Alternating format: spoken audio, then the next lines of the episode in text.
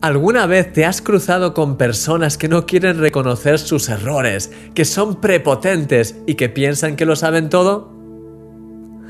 Este es un patrón equivocado que se repite desgraciadamente en muchas personas, sobre todo en los que tienen una posición de autoridad. Sin embargo, Qué refrescante es estar al lado de personas humildes, agradecidas, amables, que siempre están dispuestas a aprender. La humildad en el liderazgo es una clave vital. De hecho, Jesús dijo a sus discípulos, Aprended de mí, que soy manso y humilde de corazón, y hallaréis descanso para vuestras almas. Hay tantas cosas que podemos aprender de Jesús, pero la humildad es la que Él enfatizó en este pasaje que acabamos de ver. Cuando vives en esa humildad, te das cuenta, en primer lugar, de cuánto necesitas a Dios para tomar decisiones acertadas, lo cual te lleva a buscarle en oración de manera más continuada. No necesitas, además, mantener una apariencia ante los demás, sino que puedes reconocer tus fallos con gracia, casi incluso reírte de ellos, con sabiduría, claro, y buscar ayuda en los demás para solucionarlos.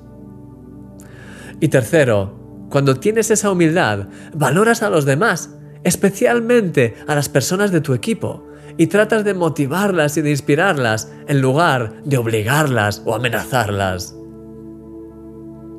La humildad es como un manto que nos protege de caer en actitudes destructivas.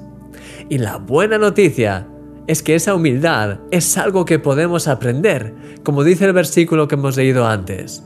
Podemos crecer día a día en ella, en cada momento, en cada decisión, en cada interacción con las personas y con Dios.